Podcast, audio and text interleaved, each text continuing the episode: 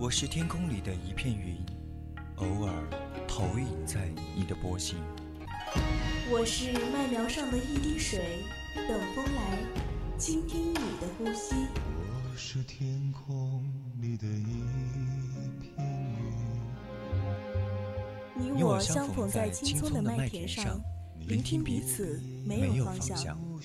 侧耳倾听，侧耳倾听，游归寄麦回，朝露待日晞。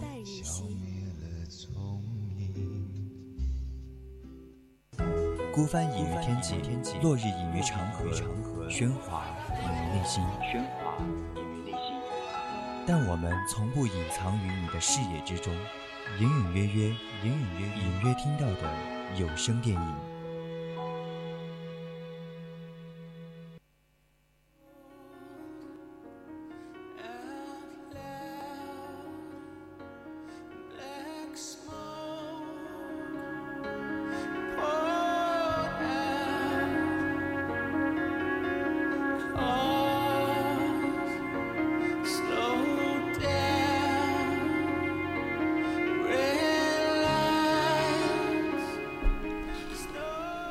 Hello，亲爱的听众朋友们，大家晚上好！您正在收听的是 FM 一零零 VOC 广播电台，在每周日晚为您直播的专栏节目《侧耳倾听》，我是主播一恒。大家好，我是主播竹白，欢迎大家在周天晚上的直播时间段里面收听我们的隐隐约约。不知道大家这个五一节过得怎么样呢？就是感觉现在真的过得。很快啊，就感觉还没玩几天，这个五一就过完了。其实我很想知道啊，就是我们的一恒主播在五一假期里面都干了些什么呀？就是五一的话，就是以前很多的啊，像一些高中同学啊，都会从不同的学校然后回来，然后大家就可以难得的就是聚在一下。对，有和老师在一起去玩吗？老师 就是那种成绩很好的应该会吧，但像我们这种成绩比较差的可能。哦，原来是这样啊！那 这样说来的话，那你们和老师在一起聚会的，那真的是触不可及的梦了。对，其实啊，就是很多，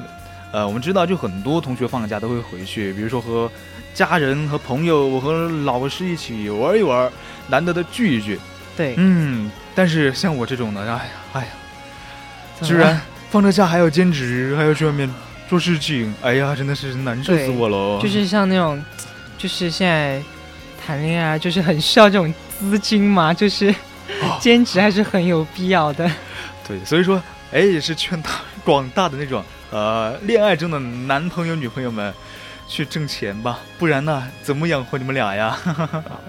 那么欢迎大家在假期过后呢收听我们的节目。那我们今天隐隐约约的要讲的这部电影呢，叫做《触不可及》。对，这部电影呢是改编自一名法国富豪的自传。第二次呼吸，而影片呢，也是一部关于友情的电影。对，在电影里面，两个世界的相互碰撞与融合，然后铸就铸就了一段不可思议的友谊。哎，没错，这么精彩的电影呢，相信大家也是以呃有去观看过的。那有兴趣的听众朋友们，可以加入我们的听友私群二七五幺三幺二九八，或者在我们的荔枝公屏上和我们聊一聊这部电影。大家也可以搜索并关注微信公众号“青春调频”，微博呢 @VOC 广播电台来收听更多有趣的节目。欢迎大家参与到我们的互动中来。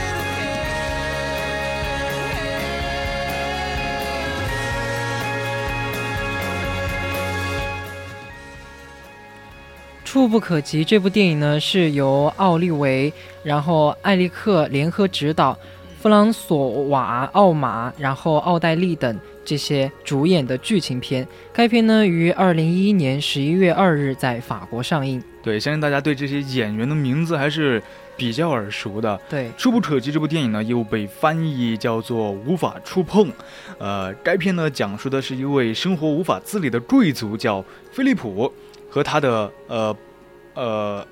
帮佣黑人青年叫德瑞斯，两个人就互相互帮互助的一个故事了。对，那么电影创造了现实，赋予了意义，满足了社会的期望和理想，由此完成了童话书写。因此，《触不可及》其实是主旋律影片，它用光明而虚幻的未来代替悲惨的当下，指向的仍然是人类解放的大叙事。对主流社会，这是一种安慰；而对边缘社会，这也是一种教育。对，我们知道，就之前就以前的一些呃，无论是中国还是外国的电影呢，他们都喜欢通过电影来，就是向我们呈现一些比较深刻、有内涵的东西。对，就比如我们想象啊，深夜交通繁忙的巴黎城市主干道上，一辆豪华轿车闯过红灯，超速行驶，疯狂变道，在车流中左冲右突，犹如无人之境。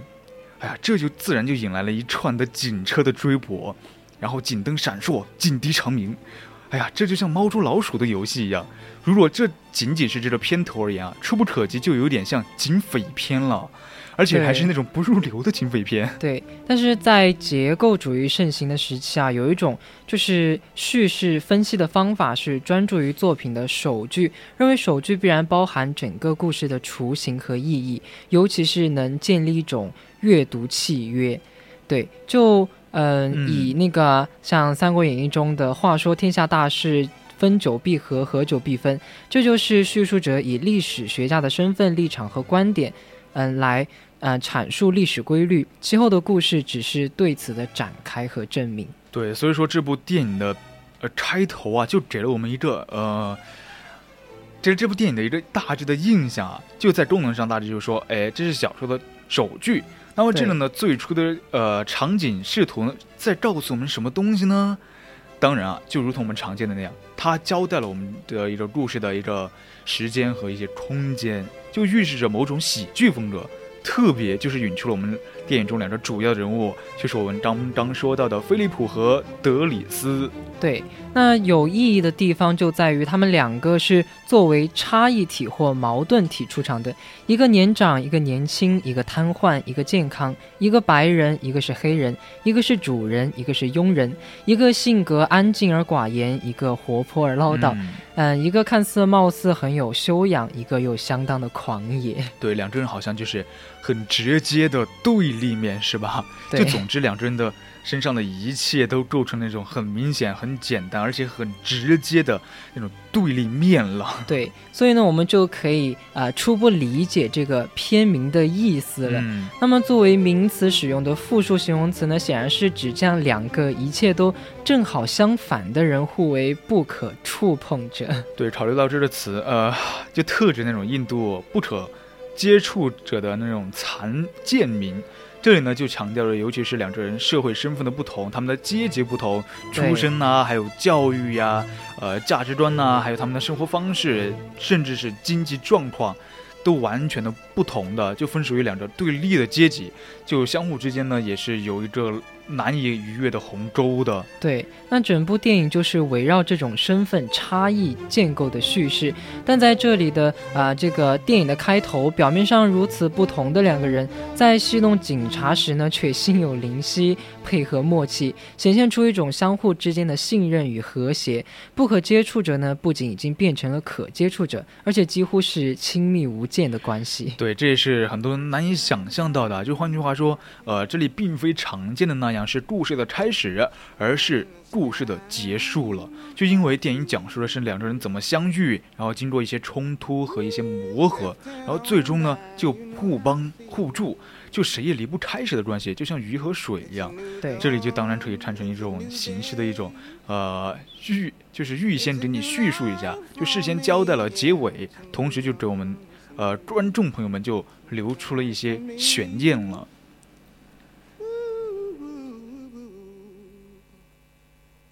Feeling good.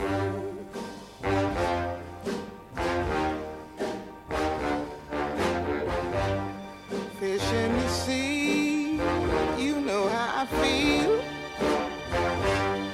River running free, you know how I feel. Blossom on the tree, you know how I feel. It's a new dawn, it's a new day,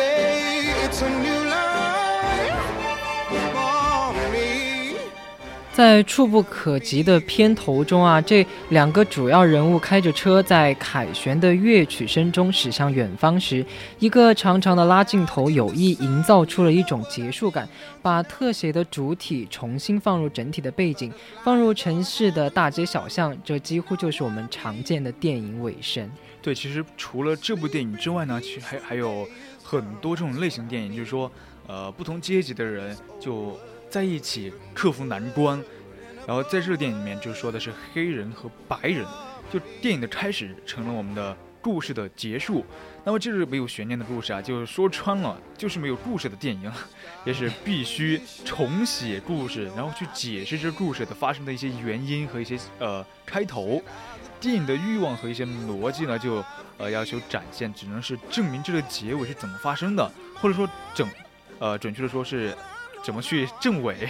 就对不可接触者这个主题和命题的一个社会学的一个证伪了。那显然这呃触不可及不是以情节取胜的电影，而是用各种平淡的日常场景串联起来的电影，就像传统法国电影风格一样，生活中的点点滴滴、琐碎的事情、鸡毛蒜皮构成了电影的主线，既没有暴力，也没有色情，更没有科幻，甚至除了几处的夸张之外，所谓的喜剧片都没有什么新鲜一点的笑料。对，出乎了所有人的意料，就是《触不可及》这部电影呢，呃，在二零一一年的年底上映的，就当时上映就立即打破了法国票房的一切历史记录，真的是让我们目瞪口呆呀！对，就连半年前隆重推出，然后年后呃年后收获了五项奥斯卡奖和另外一百多项世界各种大奖的《艺术家》这部电影也是望尘莫及了。对，其实就连当年人在台上的法国总统萨科齐也终于按耐不住，还专门接见了触不可及的剧组人员，为这场全民狂欢加上了一点官方色彩。对，有带了一点政治在里面啊，所以说法国电影市场和其他的地方都是一样的，几十年来都一向是好莱坞独霸鳌头。如果在其他国家还 这还算自然的话，就可以心安理得了。那么在法国，这只能是被看成是奇耻大辱，毕竟法国才是电影的发源地啊。对，曾经占领过世界巅峰，引领过国际潮流，为这门艺术的奠基和发展都做出了很多不可替代的贡献呢。对，那么因此呢，每当法国电影取得某种成绩的时候，就会泛起一阵本土电影复兴之类的议论。不过啊，众所周知，电影的现代工业生产从制作到发行，往往与跨国资本的运作紧密相关。民族民族主民族主义话语掩盖的呢，未必不是各种复杂的资本关系和利益。对，这个好像有点复杂，就概括了说，就是说，赞扬这部电影的人啊，基本上就是哎，强调那种故事要真实感人的那种，就生活场景一定要温馨，还要具有那种乐观向上的力量，就是说正能量嘛。就友谊这种关系啊，就跨越了一种障碍了，就散发出比较哎坦诚相见、平等待人、理解和尊重、和谐相处，必而且还要带有救赎的光芒在里面。对。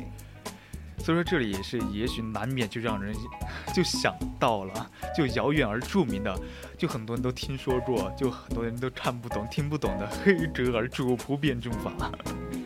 不过如果说黑格尔强调的是自我意识通过他者认识自己、满足自己，双方在斗争和征服中相互承认，又在劳动中相互逆转，那么触不可及则在某种意义上否定了这一思维。对，因为这里啊，真真的是大力书写的，恰恰是自我在别人的欲望中学习它，然后靠拢它，就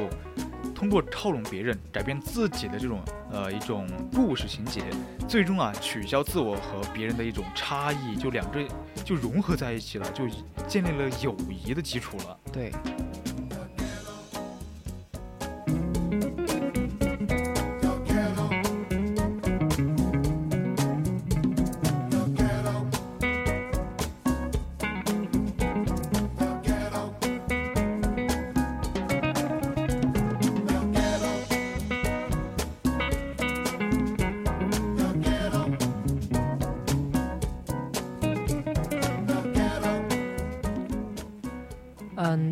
影的主人公菲利普在黑人护工的帮助下，在恋爱中经过猜疑、烦恼、恐惧、逃避、绝望等各个阶段，最终找到了幸福的感觉，重新获得了生活的动力和活力。他那辆就是代步的机动轮椅车找人改装，然后速度也变得很快，甚至超过了健康人驾驶的双轮平衡车了。对，其实我们都知道啊，就那些呃，就是双腿失去了行走能力的人啊，就整天待在轮椅上，就想去哪儿吧，又去不了。对，就想出家门方便。对，想出家门也特别麻烦。这时候啊，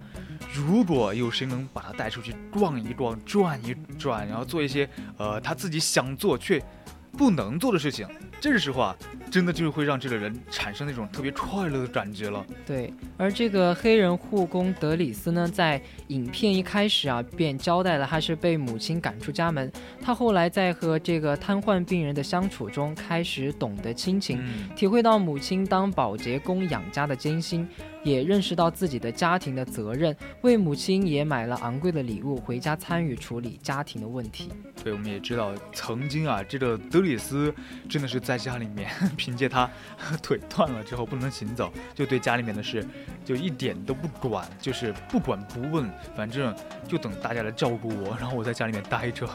自从认识了这个黑人之后啊，就带着带领他去呃见识了外面的世界，然后呢理解到他家人的一些辛劳和呃一些辛苦，然后呢逐渐的融入了家庭里面，就为家庭做出了该属于自己的贡献了。对那至于这个影片的阶级、这个种族文化等层面的对立与融合，影片显然就是有意在淡化这样的政治色彩。直接描述的其实也并不多，但菲利普和德里斯本来就是雇主和雇工的关系，这是就不言而喻，就有了社会等级制。他们的行为不论怎样惊世骇俗，也无法摆脱阶级差异的规定和限定。影片也不断强调，他们由于出身和教育的不同而显现的文化品味也就不同。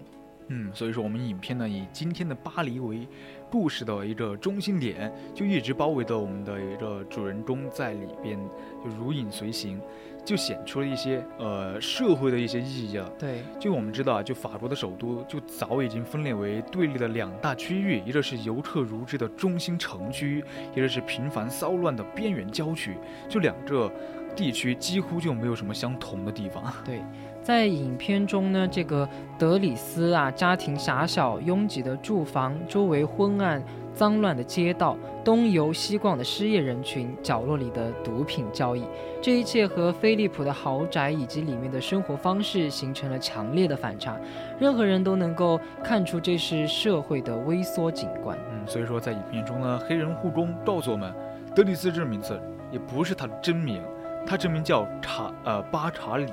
就是因为附近有很多同名的人，所以他就被人胡乱的当成那种伊德里斯，后来又被人莫名其妙的叫呃成德里斯，再后来他就只好认了呀。对，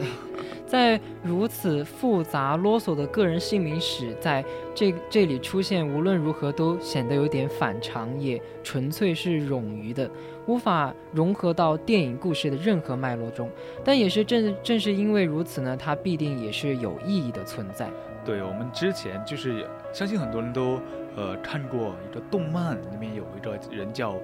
无脸男，大家有印象吗？哦、对，有。所以说，这个黑人护工实际上也是跟无脸男是一样的，他呢也相当于是一个匿名的人、无名的人，他就丧失了一些个性，还有他的品质、他的身份，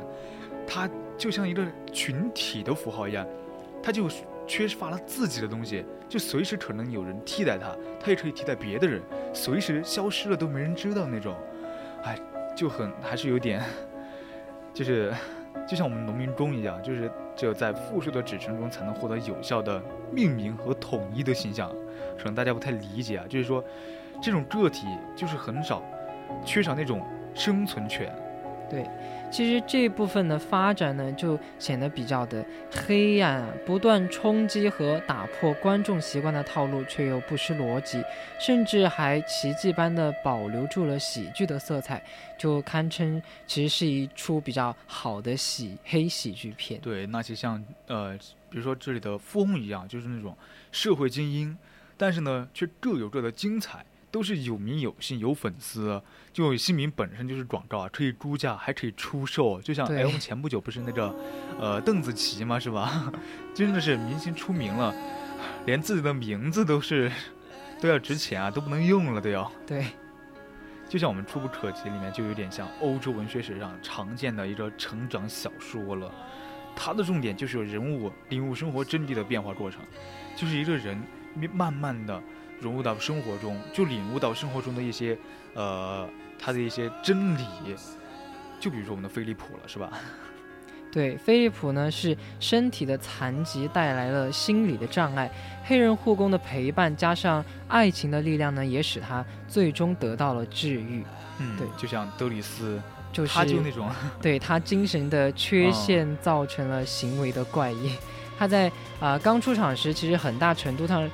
呃，就是以一个野蛮人的形象出场。但他在和贵族出身、受过良好教育的富翁的接触中呢，开始变得文明文雅。不论喜欢与否，总算可以听古典的音乐和歌剧，还略懂诗歌音律，甚至主动画画，创作的抽象画还甚至卖出了一万一千元的高价。真的不是说的啊，真的近朱者赤，近墨者黑。对他像啊那种画上随便甩一笔对，就就能卖这么贵，对哎呀！其实我还记得影片中还有着重复出现两次的相同情景啊，就很典型的说明他的这种变化。就两呃两次有人把汽车停在雇主家门口，第一次他非常的愤怒，可以用暴怒来形容，然后挥动双拳解决了问题。但是呢，第二次他说的呃他却是彬彬有礼的说对不起，谢谢，然后指着车主看墙上禁止停车的指示牌儿。对，在电影里面呢，德里斯从野蛮人、边缘人变成了这个具有良好修养的守法公民，最后人人也都开始喜欢上他。不仅在电影故事中呢，在电影院里面也是如此。对，然后最后呢是大团圆的结局，对立面也消失了。就无论是个人还是阶级、种族，还是他们的文化，都已经走向了一个和谐、合作和统一的一个呃结局了。所以说，电影创造了一个现实，也赋予了它很大的意义，对，也满足了我们社会的一些期待和理想。哎，由此呢，也是完成了一个童话的书写了，可以说是对。因此呢，影片《触不可及》其实是啊、主旋律影片，它用光明而虚幻的未来替代悲惨的当下，指向的呢仍然是人类解放的大叙事。对主流社会，这是一种安慰；对边缘社会，这也是一种教育。对，所以说，呃，从票房看啊，它肯定是取得了成功。当然啊，演员出色的表演，还有它配乐也那么精彩，画面那么绝美，情节也是那么顺畅啊，还有那些幽默也是让我们倍感轻松，对，真的是功不可没啊，极大的增强了电影的那种美学的感染力了。对，在影片的最后呢，德里斯也发出了胜利的笑声啊，这也是叙事的胜利，是谎言的胜利。那我们在观影过程中与这个场景同构，最后我们也被这部电影说服了，然后自己可能也泪流满面，无比感动，票房也随之全面飘红。对，所以说整个剧组人员还有掩藏其后的各路资本，哎呀，自然也是发出成功的笑声啊！这部电影演的真好，对，这也是仿真的一个成功，是超级现实的成功啊！哎呀，这也是一般意义上一个电影它的成功的方式了。对。那么以上就是今天隐隐约约的全部内容，我是易恒。我是竹白，大家可以去好好的看一下这部电影，它的意义真的是非凡的。那我们下期再见，欢迎大家的收听，